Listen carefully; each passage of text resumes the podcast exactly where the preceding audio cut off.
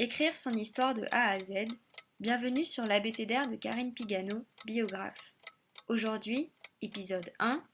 A comme aïeux. Ma vie de biographe me fait côtoyer de nombreux aïeux et c'est toujours un délice. Car les aïeux qui se taillent une place dans la mémoire familiale, parfois en traversant les siècles, sont des personnages haut en couleur. Ils ont eu des destinées extraordinaires, traversé les océans, engendré des enfants à l'appel, connu la fortune puis la ruine en un claquement de doigts.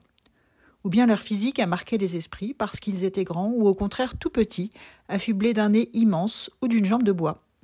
Ou bien encore, ce sont leurs traits de caractère qui ne s'effacent pas. Génération après génération, on se souvient de leur gaieté immuable ou de leur légendaire avarice. Certains, enfin, ont trouvé leur place dans la grande histoire, en montant par exemple dans la dernière charrette de la Révolution. Quelle qu'en soit la raison, les aïeux ont toute leur place dans le livre qui raconte votre histoire. C'est même souvent et logiquement par eux que commence un récit autobiographique. Je suis donc heureuse d'ouvrir cet abécédaire avec eux. Prochain épisode, B comme biographe.